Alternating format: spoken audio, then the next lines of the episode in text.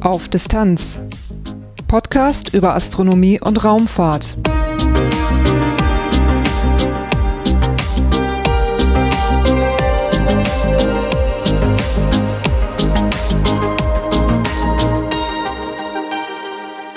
Hallo und willkommen bei Auf Distanz, einem Podcast über Astronomie und Raumfahrt. Dieser Sommer war turbulent und der Podcast hat leider etwas darunter gelitten und eigentlich sollte die neue Folge längst erscheinen, die war zwischendurch auch mal angekündigt. Das konnte ich dann nicht einhalten. Als Thema sollte eigentlich Skylab kommen und mir fehlte einfach die Zeit, das Titelthema aufzuarbeiten, das vernünftig zu schreiben. Alles andere war allerdings fertig und am 5. September gab es dann eine spannende Meldung zum Kometenländer Philae. Da habe ich dann jetzt spontan etwas umgestellt. Es geht also jetzt voraussichtlich zum vorletzten Mal im Titelthema um Rosetta und Philae. Danach gibt es wie immer einige Kurzmeldungen, einige astronomische Ereignisse und ein paar Veranstaltungstipps am Schluss gibt's noch ein paar Dinge in eigener Sache, darunter nun auch die Gewinner des Gewinnspiels aus Folge 11 und ein bisschen Feedback über die Umfrage, die ich gemacht habe. Durch die Sendung führt sie Lars Naber. Titelthema Die Rosetta-Mission geht nun ihrem Ende zu. Rosetta ist inzwischen mit dem Kometen 67P Churyumov-Gerasimenko ziemlich weit von der Sonne weg. Am 5. September 2016 betrug der Abstand von der Sonne über 550 Millionen Kilometer. Von der Erde war Rosetta an diesem Tag über 680 Millionen Kilometer entfernt. Das ist schon eine ganze Menge. Das sorgt aber für Probleme, denn Rosetta gewinnt ihre Energie aus großen Solarpanelen und der große Abstand zur Sonne bedeutet nun, dass immer weniger Strom zusammenkommt, den man damit erzeugen kann. Die ESA rechnet mit einem Verlust elektrischer Leistung von etwa 4 Watt pro Tag, so ungefähr ab Ende Juli. Und deshalb spart man nun schon seit einiger Zeit, um möglichst lange mit der Mission weitermachen zu können. Eine der Sparmaßnahmen war die Abschaltung der Electrical Support System Processor Unit, kurz ESS. Das hört sich jetzt soweit erstmal nicht spektakulär an, bedeutete aber das endgültige Missionsende für den Länder Philae. Diese ESS ist nämlich die Schnittstelle zur Kommunikation mit dem Länder. Und wenn man die abschaltet, dann ist eine Kommunikation eben nicht mehr möglich. Philae hatte sich im Juni 2015 erstmals seit seinem sogenannten Tiefschlaf wieder gemeldet. Dann hatte man Empfang bis zum 9. Juli 2015. Da hat man also immer wieder mal gelegentlich Signale empfangen mit sehr wechselhafter Qualität. Und seit eben diesem 9. Juli 2015 gab es keinen Kontakt mehr. Der Komet entfernte sich aber von der Sonne immer weiter. Das heißt, äh, auch Philae bekam immer weniger die Möglichkeit, Strom über seine Solarpaneele zu erzeugen. Und es wurde immer, immer unwahrscheinlicher, dass man nochmal Signale würde empfangen können von dem Lander. Und so besiegelte die Abschaltung der ESS sowieso nur etwas, was sowieso extrem unwahrscheinlich war. Dr. Cohn Hertz, der technische Manager für den Philae-Länder am Deutschen Zentrum für Luft- und Raumfahrt, hat in einem letzten Video-Update über die Abschaltung berichtet. Da hören wir mal eben rein. Hi everybody, welcome to the LCC for final video update. Today Rosetta switched off the unit for communication with Philae. What you can see here on my screen is that at 9 o'clock UTC the power went to zero. This means the final goodbye for Philae. On a more positive note, this power will be used by the orbiter instrument to conduct their science measurements up to the end of the mission. Keep on sending your postcards to Philae, we really appreciate them. Dr. Hertz beschreibt anhand der Telemetrie der Rosetta-Sonde die Abschaltung der ESS. Und am Schluss weist er auch noch auf die Aktion Goodbye Philae hin. Dazu gleich auch hier mehr im Podcast. Das war nun die eher traurige Nachricht über Philae, aber es gibt auch eine gute. Der Abschied von Philae wurde nämlich am 5. September 2016 etwas erleichtert. An diesem Tag gab es aufregende Neuigkeiten. Die Europäische Raumfahrtorganisation ESA meldete nämlich, dass Philae auf eine Aufnahme entdeckt wurde. Und damit geht jetzt eine verflixt lange Suche zu Ende. Bereits im Juni 2015 hatte die ESA eine Reihe von Aufnahmen veröffentlicht und vermutet, auf einer davon könnte Philae sichtbar sein. Jetzt hatten diese Bilder aber eine ziemlich geringe Auflösung und zeigten nur zwischendurch ein paar helle Pixel und ja, davon konnte etwas Philae sein, musste aber nicht. Im Laufe der Zeit konnte man dann mit Hilfe von Daten des Concert-Experiments die Sache auf eine Ellipse von etwa 16 mal 100 Metern einschränken. Irgendwo da sollte sich viele befinden und damit konnte man die meisten Kandidaten, die man da vorher hatte, schon mal ausschließen. Einer blieb übrig. Und dieser eine, der lag zwar nicht genau in der Ellipse, war aber doch relativ nah dran. Und dieser eine Kandidat war nun der Treffer. Am 2. September 2016 hat man mit dem Osiris-System an Bord von Rosetta eine Aufnahme gemacht, auf der kann man Philae dann ganz klar erkennen. Patrick Martin, der ESA-Missionsmanager für die Rosetta-Mission, wird in einer Meldung so zitiert. Diese bemerkenswerte Entdeckung kommt am Ende einer langen, mühevollen Suche. Wir glaubten schon, dass Philae für immer verloren sein würde. Es ist unglaublich, dass wir das in der letzten Stunde aufgenommen haben. Soweit Patrick Martin. Rosetta war zum Zeitpunkt der Aufnahme 2,7 Kilometer vom Kometen entfernt und so erreichte man schon eine ganz gute Auflösung, nämlich 5 Zentimeter pro Bildpunkt. Und bei dieser Auflösung ist dann auch Philae nicht nur als kleiner Fleck, sondern schon ziemlich deutlich zu erkennen. Und genau das hatte man sich ja auch erhofft. In der ersten Folge dieses Podcasts äh, hatte ich gesprochen mit Dr. Stefan Ulamitz. Der ist Projektmanager für Philae und der hatte mir dazu mal Folgendes erzählt. Äh, für den Lander selbst wird es äh, spannend. Ich erhoffe mir eigentlich, dass wir mit der Osiris-Kamera dann gegen Ende der Mission bei einem knappen Vorüberflug nochmal ein mehr oder weniger hoch aufgelöstes Bild vom Lander bekommen, wie er da sitzt in seiner Höhle oder an seine Wand gelehnt. Und das wird natürlich spannend für uns, das dann äh, herauszufinden, wie die unmittelbare Umgebung des Landes tatsächlich aussieht. Und das ist nun gelungen. Man kann Philae in seiner Höhle erkennen. Ähm, man sieht das etwa ein Meter große Gehäuse mit seinen Abschrägungen. Man erkennt zwei der Landebeine und auch die Oberseite. Und man kann sogar Details der Experimente Ziva, SD2 und Sesame auf der Aufnahme erkennen. Dass viele gefunden wurde, ist für die Wissenschaft ziemlich wichtig, denn äh, der Länder konnte ja im November 2014 etliche Messungen durchführen und über Rosetta zur Erde übertragen, aber man konnte diese Messungen noch keinem genauen Punkt auf dem Kometen zuordnen. Und jetzt ist dieses Puzzle endlich komplett. Man weiß genau, an welcher Stelle Philae welche Messungen gemacht hat und damit lässt sich richtig gut Wissenschaft betreiben. Dr. Cohn-Hertz wird dann nochmal vom DLR zitiert. Schon auf dem ersten Blick erkennt man, dass wir Glück gehabt haben, denn zehn Meter weiter in der Schlucht hätte Faley vermutlich kein Sonnenlicht mehr gesehen. Wir sind gespannt herauszufinden, wie genau der nun bekannte Landeort die Funktion des Landers und den Funkkontakt beeinflusste. Soweit Dr. Hertz. Man kann merken, hier sind sicher noch spannende Ergebnisse zu erwarten und interessante Analysen darüber, was da eigentlich los war. Am 6. September hat das Deutsche Zentrum für Luft- und Raumfahrt noch ein neues Video veröffentlicht, das die Meilensteine von Philis Mission nochmals zusammenfasst. Es heißt Goodbye from Comet 67P und es ist in den Show Notes verlinkt. Die Rosetta-Mission und Phileas Landung auf dem Kometen haben Raumfahrtgeschichte geschrieben und wurden eben auch in den sozialen Medien ganz intensiv begleitet. Und das Gespann aus Philae und Rosetta ist dann vielen Menschen auch ans Herz gewachsen. Und das Deutsche Zentrum für Luft- und Raumfahrt hat deswegen zu einer Mitmachaktion aufgerufen. Sie hieß Wir verabschieden uns von Philae. Und dafür wurde ein Hashtag geschaffen, nämlich Goodbye Philae und darüber sollte man dann Fotos veröffentlichen und das DLR hat diese Fotos aufgegriffen und auf einer eigenen Flickr-Seite veröffentlicht. Und auch dafür gibt's einen Link in den Show Notes zu dieser Folge und ein Beitrag vom Aufdistanzmacher ist natürlich auch mit dabei.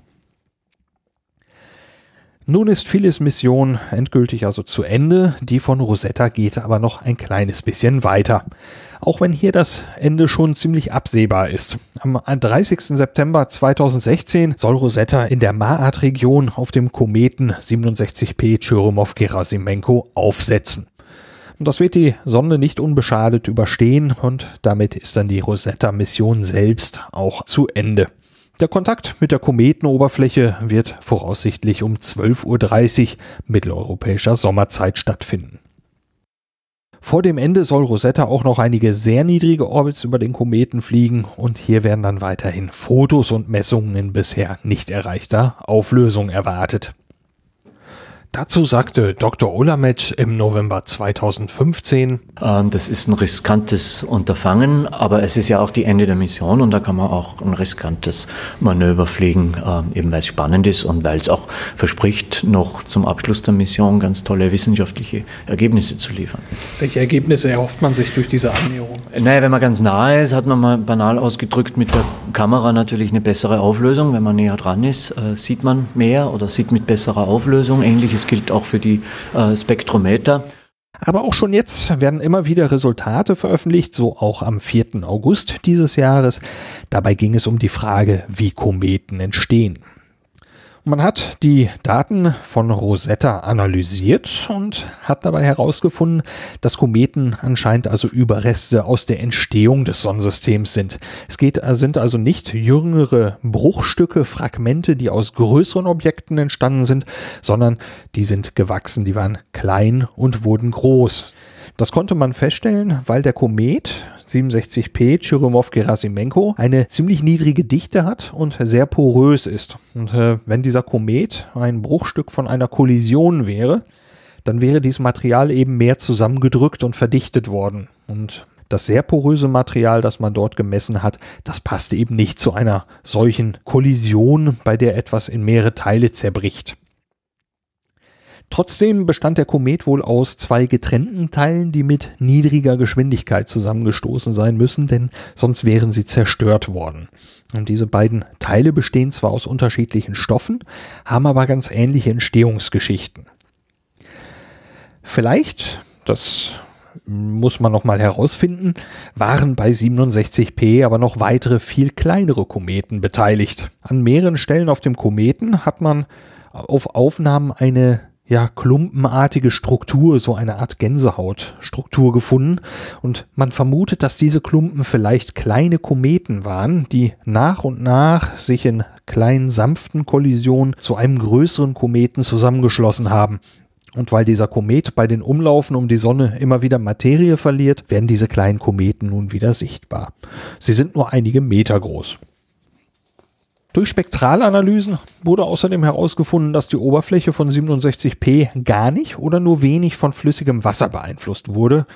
Und man hat die ausgestoßenen Gase analysiert und dort konnte man flüchtige organische Verbindungen finden, so zum Beispiel Kohlenmonoxid, Sauerstoff, Stickstoff und Argon.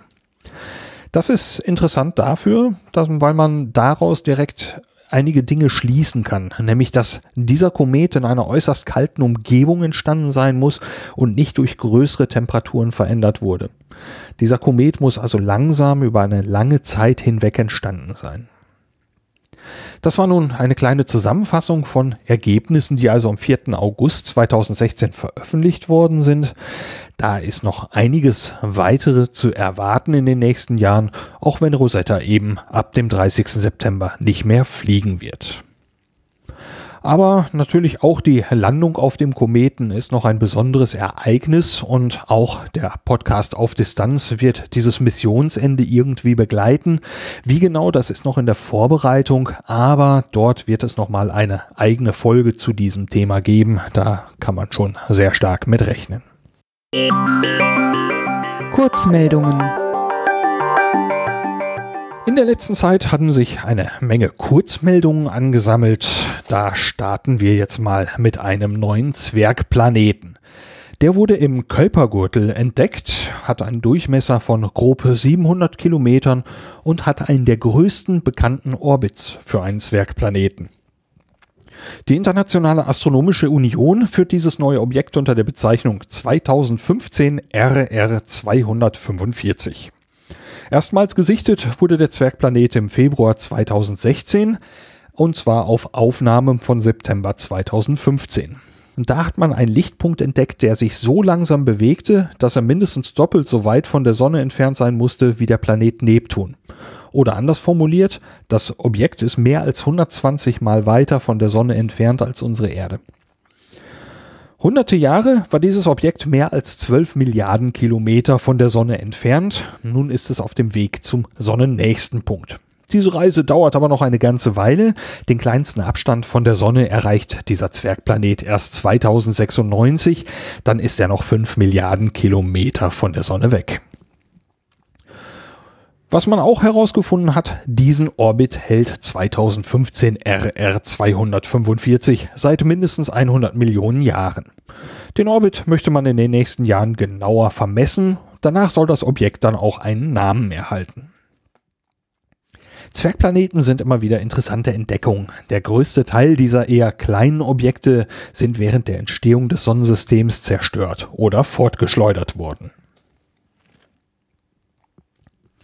Auch die zweite Meldung ist eine astronomische. Da geht es um den großen Orionnebel, auch bekannt als das Messier-Objekt M42.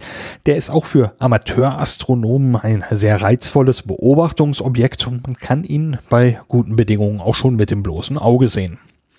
Aber auch die professionelle Astronomie beschäftigt sich immer noch mit diesem Nebel. Die europäische Südsternwarte ESO hat mit dem Hawk 1 Infrarotinstrument am Very Large Telescope einen tiefen Blick in diesen Nebel gemacht, tiefer als je zuvor.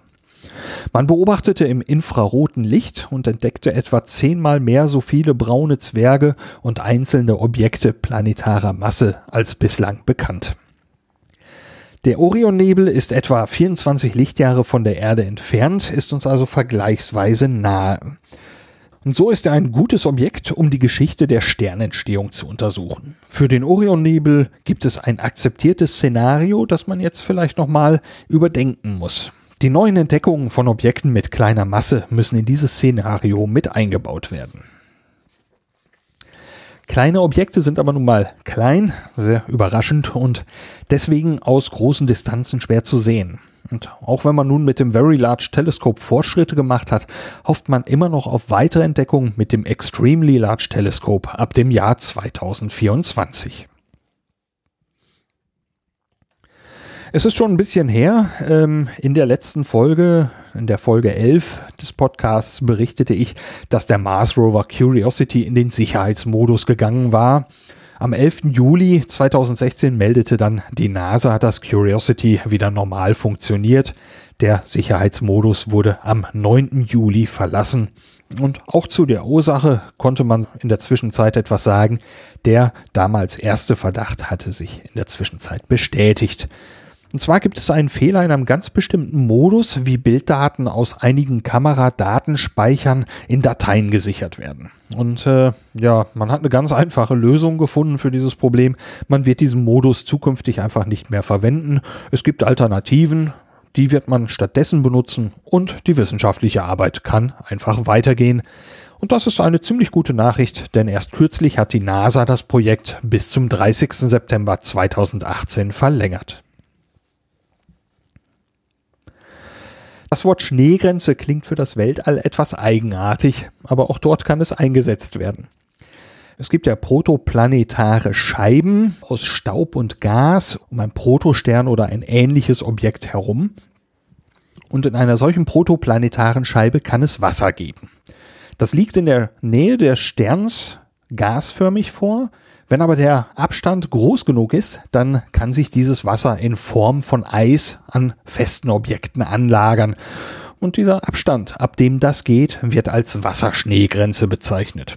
Ich finde immer noch, dass ein bisschen eigenartig klingt fürs Weltall. Die europäische Südsternwarte ESO meldete, dass es Wissenschaftlern zum ersten Mal gelungen ist, eine solche Schneegrenze abzubilden. Diese Grenze liegt normalerweise so nah an den Sternen, dass wir sie aus der großen Entfernung nicht messen können. Dafür sind die Sterne einfach zu weit weg. Aber beim jungen Stern V883 Orionis gab es eine starke Zunahme der Helligkeit, die Schneegrenze die Schneegrenze wurde dadurch weit nach außen verschoben und der Abstand wurde so groß, dass man diese Schneegrenze nun tatsächlich nachweisen konnte. Seit eineinhalb Jahren ist die Mission Hayabusa 2 nun unterwegs und mit an Bord der Asteroidenländer Mascot. Das Paar war im Juli 65 Millionen Kilometer von der Erde entfernt und am 14. Juli wurde Mascot eingeschaltet, um seinen Zustand zu messen. Das ist eine ganz normale Prozedur. Das Deutsche Zentrum für Luft- und Raumfahrt DLR macht das einmal im Jahr und diese Prozedur dauert etwa zwei Wochen. Hayabusa 2 und Mascot sind auf der Reise zum Asteroiden Ryugu.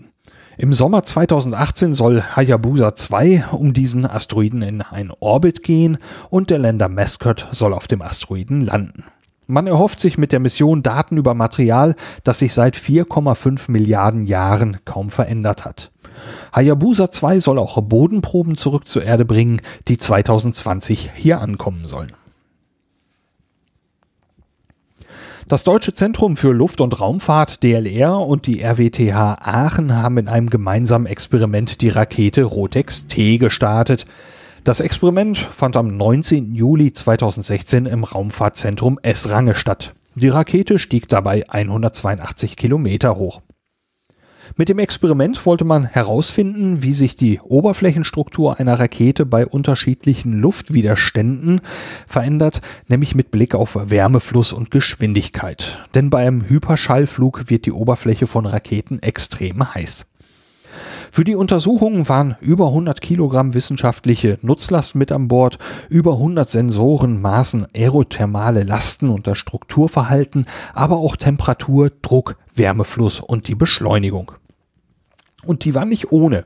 Beim Start wurde die Rakete mit der ersten Stufe in fünf Sekunden auf 2,3-fache Schallgeschwindigkeit beschleunigt. Es kam dann eine kurze Gleitphase und dann die Zündung der zweiten Stufe. Damit hat die Rakete dann fünffache Schallgeschwindigkeit erreicht. Die wissenschaftliche Nutzlast wurde beim Fall zur Erde in einer Höhe von 15 Kilometern von der Rakete getrennt und landete in einem unbewohnten Gebiet in Nordschweden. Wir bleiben in Skandinavien. Da gibt es auch in Dänemark etwas Interessantes zur Raketenforschung. Die dänische Amateurvereinigung Kopenhagen Suborbitals hat am 28. Juli 2016 ihre bisher fortschrittlichste Rakete gestartet. Die Rakete hieß Nexö 1, war 5,6 Meter groß, war voll lenkbar und flog mit flüssigem Treibstoff. Gestartet wurde sie von einer schwimmenden Plattform etwa 25 Kilometer östlich von der dänischen Insel Bornholm in der Ostsee. Leider hat es allerdings nicht wie geplant geklappt. Nach einer kleinen Verzögerung hob die Rakete ab, erreichte allerdings nicht die gewünschte Beschleunigung. Sie stieg zu einer Höhe von 1514 Metern und fiel dann zurück zur Erde. leider hat sich auch der Fallschirm nicht geöffnet man befürchtete, die Rakete nicht bergen zu können. Aber man hatte Glück. Die Rakete kam nach dem Sturz ins Wasser zurück an die Oberfläche und man konnte sie bergen. Mit dem eigentlichen Flug ist Kopenhagen Suborbitals aber trotzdem ziemlich zufrieden, denn äh, die Rakete stieg sehr gerade auf, hatte eine geringe Rollrate, also genau das, was man sich von so einer Rakete erhofft. Aber eigentlich wollte man ein ganzes Stückchen höher fliegen als anderthalb Kilometer. Die Ursache für die geringe Höhe waren ein fehlerhaftes Entlüftungsventil und zu hohe Temperatur des flüssigen Sauerstoffs. Das lag wohl an fehlender Isolierung des Tanks und an einer recht lange dauernden Tankprozedur vor dem Start. Thomas Pedersen schreibt im Blog von Kopenhagen Suborbitals, dass er die Entscheidung für den Start dennoch nicht bereut. Man hätte dabei sehr viel gelernt. Auch von der ExoMars-Mission gibt es interessante Neuigkeiten. Zwei verschiedene Manöver wurden zwischenzeitlich durchgeführt. Am 28. Juli wurde das Haupttriebwerk für 52 Minuten gezündet. Das hat für eine Geschwindigkeitsänderung von rund 334 Metern pro Sekunde gesorgt. Der ExoMars-Orbiter wurde dabei beschleunigt, um den Mars am 19. Oktober zu erreichen. Das Manöver hat man ziemlich genau hinbekommen. Das blieb innerhalb von einer Genauigkeit von 5 mm pro Sekunde, also innerhalb von 0,002 Prozent. Und die Richtung hatte ebenfalls einen sehr geringen Fehler von 167 Milligrad.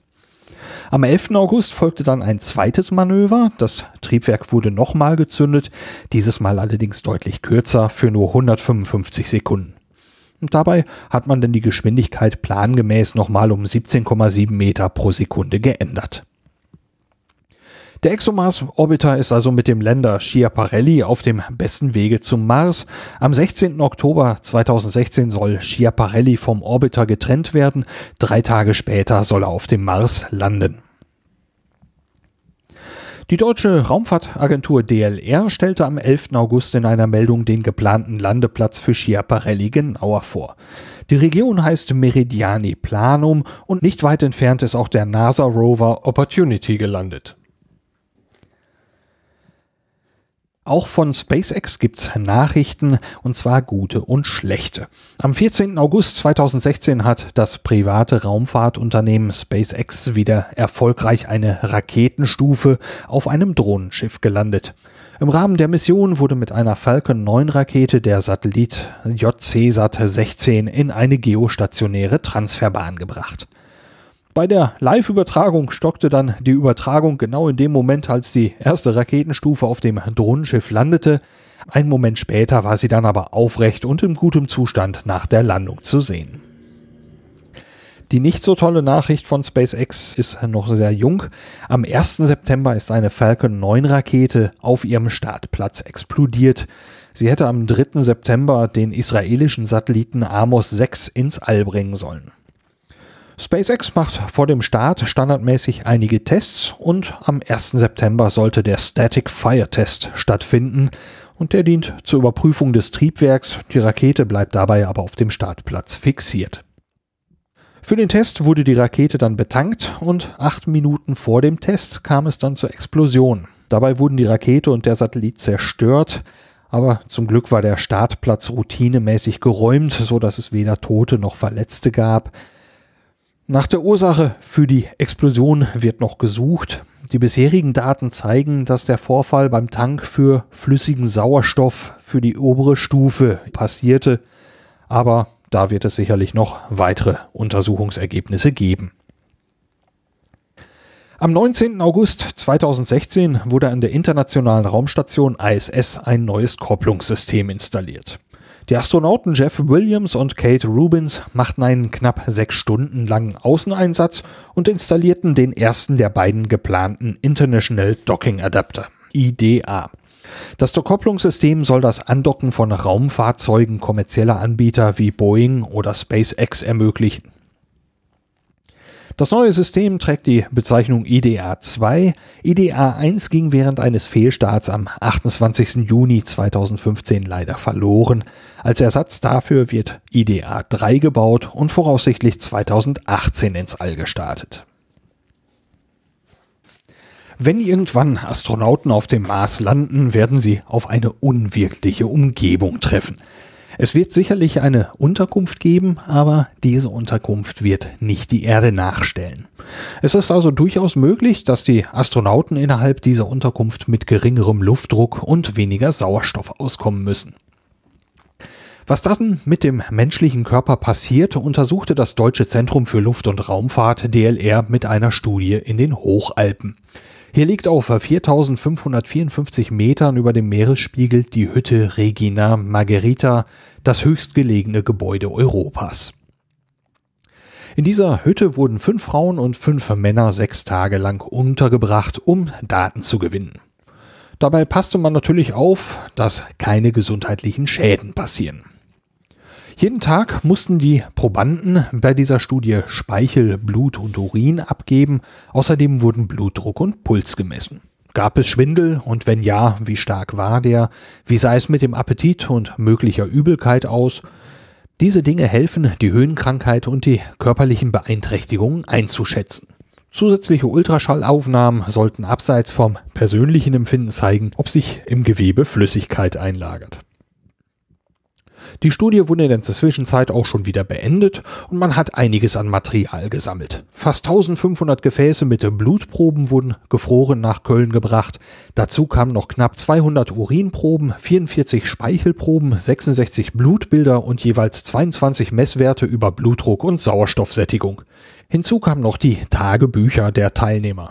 Darin haben die über ihr Befinden berichtet. Dem DLR zufolge wird die Datenauswertung mehr als ein halbes Jahr dauern. Die amerikanische Raumfahrtagentur NASA hat am 21. August 2016 den Kontakt zur Raumsonde Stereo B hergestellt. Der Kontakt war vor 22 Monaten am 1. Oktober 2014 abgerissen. Man testete damals eine Automatik, die einen Neustart der Sonde auslösen sollte, wenn der Kontakt zur Erde für mehr als 72 Stunden abreißt. Mit diesem Test wollte man sich auf die Konjunktionsperiode vorbereiten, bei der die Raumsonde fern der Erde aus gesehen hinter der Sonne steht. Der Stern Proxima Centauri ist mit 4,24 Lichtjahren Entfernung der uns nächstgelegene Stern, wenn man mal die Sonne nicht mitrechnet. Wohl deswegen hat er viele, viele Science-Fiction-Autoren inspiriert. Einen Planeten hatte man allerdings dort noch nicht nachgewiesen, bis jetzt. Am 24. August 2016 gab die europäische Südsternwarte ESO bekannt, dass ein Planet gefunden wurde, der nun Proxima b genannt wird. Dieser Planet umkreist Proxima Centauri alle 11,2 Tage. Obwohl dieser Planet sehr nahe an dem Stern liegt, hat er nach Schätzungen eine Temperatur, bei der es flüssiges Wasser geben könnte. Das liegt an dem Stern Proxima Centauri. Der ist deutlich kleiner und auch kühler als unsere Sonne, denn Proxima Centauri ist ein roter Zwergstern. Er hat nur etwa 12,3 Prozent von der Masse unserer Sonne und er strahlt weniger als 0,2 Prozent der Lichtmenge ab, die unsere Sonne so abgibt. Gefunden wurde der Planet Proxima b im Rahmen der Kampagne Pale Red Dot. Ihr Ziel war es, bei Proxima Centauri einen Planeten zu finden und das ist nun gelungen. Man kombinierte Daten von Teleskopen der ESO und anderen Observatorien und erhielt ganz klare Ergebnisse. Der Stern Proxima Centauri bewegt sich regelmäßig mit 5 Kilometern pro Stunde auf uns zu und wieder weg. Ein Zyklus dauert 11,2 Tage, entsprechend der Umlaufzeit des gefundenen Planeten.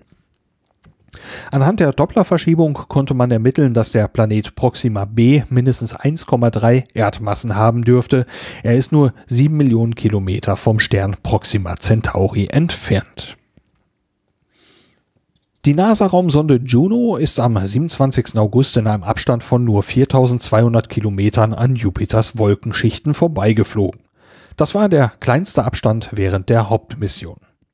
Gleichzeitig war dieses der erste Vorbeiflug, bei dem alle Instrumente eingeschaltet waren. Aber auch schon bei diesem Vorbeiflug gab es schon sehr spannende Einblicke. Junos Orbit ermöglicht bislang nicht dagewesene Blicke auf die Polregion von Jupiter.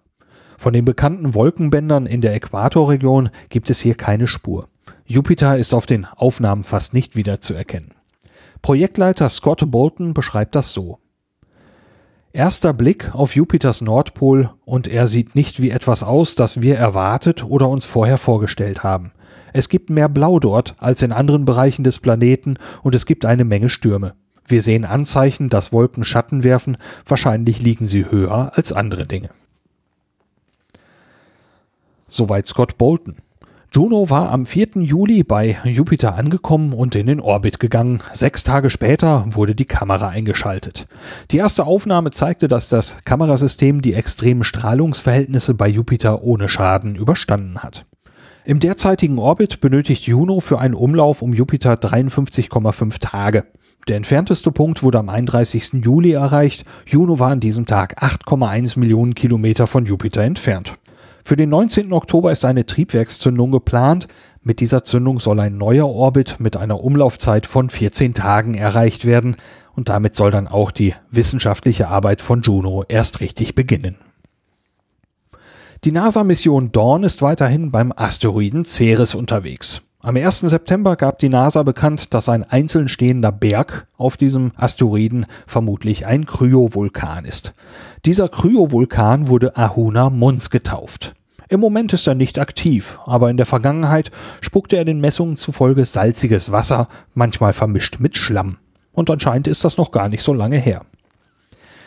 Interessant ist das deswegen, weil man jungen Vulkanismus auf so einem einzelnen Zwergplaneten nicht erwartet hatte.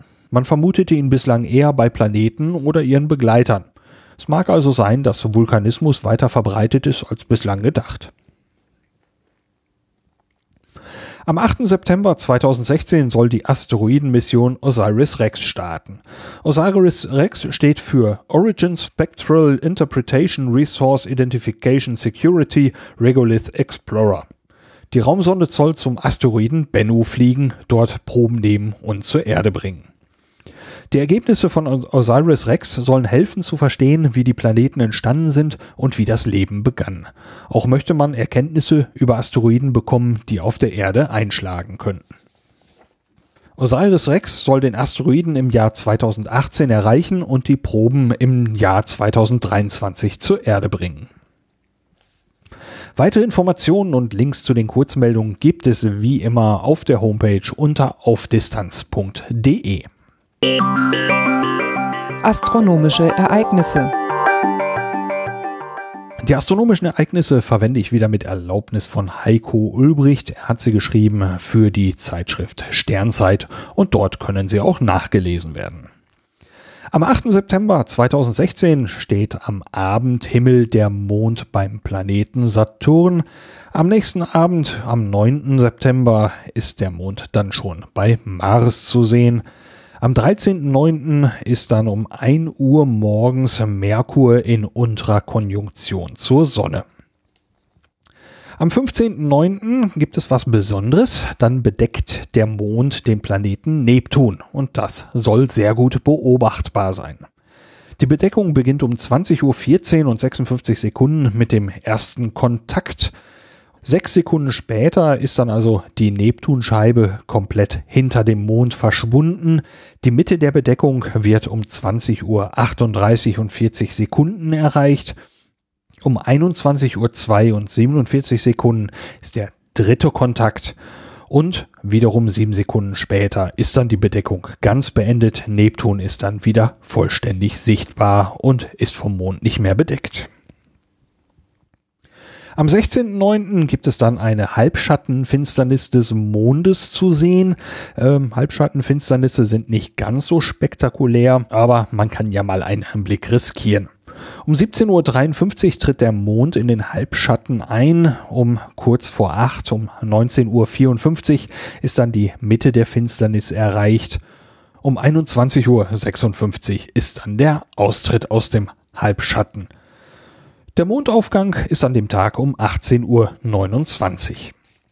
Was kann man da sehen? Der Mond tritt immerhin zu fast 91 Prozent in den Halbschatten ein und da er knapp südlich am Kernschatten vorüberzieht, sollte man zur Finsternismitte eine schwache, aber doch wohl deutliche Verdunklung der nördlichen Bereiche des Mondes erkennen können.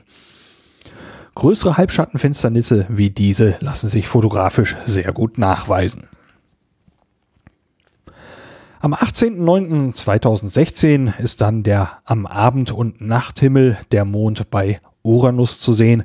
Genau wie bei der Neptunbedeckung braucht man dafür allerdings ein Hilfsmittel, um das genauer zu betrachten. Veranstaltung bei den Veranstaltungstipps gibt es eine kleine Neuerung. Die Veranstaltungen dieses Mal stammen aus dem Veranstaltungskalender der Vereinigung der Sternenfreunde. Für die Genehmigung dafür herzlichen Dank. Zum Veranstaltungskalender sage ich dann später auch noch etwas mehr. Am 10. September 2016 von 10 bis 17 Uhr findet die 11. internationale Astronomiemesse statt. Veranstaltungsort ist das Messegelände in Willingen-Schwenningen. Dort gibt es Präsentationen von Ferngläsern, Teleskopen, Sternwarten, Büchern, Sternkarten und Software sowie ein umfangreiches Rahmenprogramm mit Vorträgen und Beobachtungen. Weitere Infos darüber gibt es unter www.astro-messe.de. Vom 17. bis zum 18. September 2016 findet die Europäische Konferenz für Amateurveränderlichen Beobachter statt, und zwar an der DESI in Hamburg. Dort gibt es die Präsentation von Beobachtungsergebnissen, Herausforderungen durch automatische Teleskope und Surveys, Vernetzung von Amateuraktivitäten in Europa. Der Link zu dieser Veranstaltung ist etwas unhandlich, er kann in den Shownotes gefunden werden. Am 24. September 2016 eröffnet der Astronomische Verein der Grafschaft Bentheim sein neues Planetarium und dafür gibt's dann auch einen Tag der offenen Tür. Geöffnet ist die Sternwarte mit dem Planetarium von 14 bis 18 Uhr. Der Eintritt ist kostenfrei. Alles weitere ist auch hier in den Shownotes verlinkt.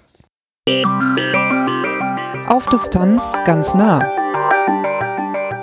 In diesem Bereich kommt jetzt erstmal der wichtigste Teil zuerst, nämlich das Gewinnspiel aus Folge 11. Durch meine etwas turbulente Phase hier ist das leider auch mit liegen geblieben und dafür kann ich einfach nur vielmals sorry sagen an die Gewinner. Wie das mit der Auslosung nun gelaufen ist, gibt es jetzt in zwei Einspielern. Zu gewinnen gab es zwei signierte Bücher Sternfreunde von Frank Hauswald und zwei Alben Legacies von Stefan Erbe auf CD. Teilnehmen konnte man, indem man einfach für Folge 11 einen Kommentar auf der Webseite hinterließ. Und bei mehr als vier Kommentaren sollte das Los entscheiden.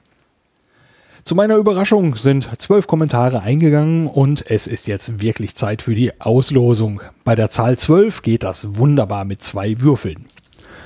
Und fürs Würfeln habe ich mir die beste Glücksfee ausgesucht, die man sich denken kann, nämlich meine Frau Ute, die auch das Intro und die Trenner für diesen Podcast gesprochen hat. Hi. Hi. ja, du hast äh, vor dir ein Brett liegen, du hast zwei Würfel. Lass mal hören. Wunderbar. Und äh, ja, ich habe eine Liste mit zwölf Namen in der Reihenfolge des Eingangs. Ähm, jede Zahl kann nur einmal gewinnen. Wenn eine Zahl mehrfach kommt, wird einfach weitergewürfelt. Ja, jetzt wird's spannend. Hast du ein Intro für uns? Auf Distanz. Das Gewinnspiel. Oh ja, ganz wunderbar. Ja, dann äh, hau doch einfach mal rein und ich schreibe die Zahlen auf. Wir haben die 4. Die 4, einmal eine 3 und eine 1. So. Mhm. Wir haben die 8. Die 8. Ganz wunderbar. 6. Eine 6. Ein Pasch. Dann darfst du nochmal würfeln. Oh. Und last but not least die 7. Und ja, da haben wir nicht mal einen doppelt gehabt. Ganz wunderbar. So, mit den Gewinnern nehme ich dann Kontakt auf und werde mal schauen, ob wir das so hinkriegen, dass jeder das bekommt, was er möchte. Vielleicht möchten ja genau zwei Leute ein Buch und zwei Leute eine CD. Das wäre natürlich schön, wenn wir das dann genau so verteilen können. Ansonsten äh, losen wir das auch noch mal aus, wer was bekommt. Aber das sehen wir dann mal. Ich mache dann gerne noch mal die Glücksfee. Ey, ganz wunderbar. Danke erstmal und bis dann. Ja, es ist der 5. September und wir haben uns ein weiteres Mal zusammengefunden, um zu würfeln, denn ich habe alle vier Gewinner gefragt, was sie denn gerne hätten. Und äh, wie der Zufall es möchte, wollten alle genau das Gleiche. Das heißt, wir losen noch einmal aus. Wir haben noch mal einen Würfel hier. Und wir machen das jetzt so, für die Zahlen 1 bis 3 gibt es das Buch und für die Zahlen 4 bis 6 gibt es die CD. Ähm, Ute ist noch mal bei mir. Hi. Moin, moin. Und äh, es geht jetzt los. Was gewinnt der Sebastian? Sebastian gewinnt. Sebastian gewinnt das äh, Buch. Du hast eine 3 gewürfelt. Dann der Sascha. Sascha gewinnt auch das Buch. Auch das Buch und damit bleiben dann zwei CDs übrig. Das war ein relativ kurzer Prozess jetzt. Soweit also die Auslosung. Ähm, ein signiertes Buch Sternfreunde von Frank Hauswald geht es, geht also nun jeweils zum einen an Sebastian Mücke und zum anderen an Sascha, der sich bei Twitter Maybe Buggy nennt. Und jeweils eine CD Legacies von Stefan Erbe geht an Gregor aus Neuss und an Daniel. Ich bringe die Gewinne schnellstmöglich auf den Weg und danke allen fürs Mitmachen. Bei iTunes gibt es auch für Auf Distanz zwei neue Rezensionen. Crazy B schreibt, dass er oder sie alle Folgen nachhört. Da kann ich dann auch nur hoffen, dass ja auch die älteren Folgen gut gefallen, obwohl die Kurzmeldungen da schneller veralten als die Titelthemen. Danke vielmals für die Rezension und die Bewertung. Und auch Stilles Ö hat eine sehr freundliche Bewertung hinterlassen und nennt den Podcast eine runde Sache. Auch darüber freue ich mich natürlich sehr. Auch dir vielen, vielen Dank. In der kleinen Zwischenfolge hatte ich äh, schon mal auf das Podstock 2016 zurückgeblickt. Das möchte ich hier auch noch mal eben machen. Das Podstock hat stattgefunden am 1. August Wochenende 2016 und zwar in Sorschied im Hunsrück. Ich war da mit dabei und hatte eine große Menge Spaß. Es gab einen Haufen Workshops über Themen, die die Leute auch in ihren Podcasts äh, behandeln. Und ich war mit einer kleinen Astronomie-Session mit dabei und wir hatten wirklich Glück mit dem Wetter. Es gab eine großartige Beobachtungsnacht und wir konnten uns ziemlich viele Sachen anschauen und der Martin Rützler, der hat sich die Mühe gemacht und diese ganze Sache aufgezeichnet. Und wer das hören möchte, findet diesen Mitschnitt leicht nachbearbeitet unter radiomono.net. Aber den genauen Link gibt's natürlich auch in den Show Notes. Ein, zwei Worte möchte ich noch sagen zu der kleinen Umfrage, die ich in, den letzten Ausgaben äh, vorgestellt hatte. Und da wollte ich gerne wissen, welche Dinge am Podcast auf Distanz gut gefallen und welche nicht. Und da haben deutlich mehr Hörer teilgenommen, als ich vermutet hätte. Und dafür ein riesen Dankeschön an alle, die da mitgemacht haben. Ganz kurz zusammengefasst, bei den meisten Einträgen wurden mit deutlicher Mehrheit die Es ist gut so, wie es ist Punkte ausgewählt und Drum wird es auch keine großen Änderungen geben und das meiste an diesem Podcast bleibt tatsächlich so, wie es ist. Ähm, beim Veranstaltungskalender gab es dann die meisten kritischen Hinweise und deswegen probiere ich da noch mal was aus. Ab jetzt kommen die Veranstaltungen auch aus dem Veranstaltungskalender der Vereinigung für Sternfreunde VDS. Dafür an die VDS für die Genehmigung vielen herzlichen Dank. Ähm, ich hoffe, dass wir dadurch ein bisschen mehr Veranstaltungen in den Kalender bekommen und äh, dass dann ja ein bisschen mehr Streuung über das Land ist. Ähm, bislang waren es recht wenige Veranstaltungen und äh, ja, für die Leute, die an der Umfrage teilgenommen haben, waren dann teilweise einfach die Sachen zu weit weg. Ich hoffe, dass wir jetzt mehr haben, wo man dann vielleicht auch mal sagt, ja, das interessiert mich, das ist näher dran. Als letztes möchte ich noch etwas zu der Tonqualität der Folgen 9 und 10 sagen. Äh, da gab es ja einen recht halligen Ton. Ähm, da muss ich zugeben, dass ich nicht erwartet hatte, dass der Raum, in dem wir aufgenommen haben, äh, in der Aufnahme dermaßen einschlagen würde. Mich stört das selber ziemlich stark und bei den nächsten Gesprächen werde ich mir da sicherlich etwas überlegen, damit das so nicht nochmal vorkommt. Das sollen also Ausnahmen bleiben. Das nur noch eben, weil das in der Umfrage auch genannt worden ist mit der Tonqualität dort. Ja, das waren so die kleinen Fazits von der Umfrage und da nochmal Dankeschön fürs Mitmachen. Ich habe mich da sehr über die Resonanz gefreut. Das war's für diese Folge von Auf Distanz. Durch die Sendung führte sie Lars Naber. Danke fürs Reinhören und bis bald.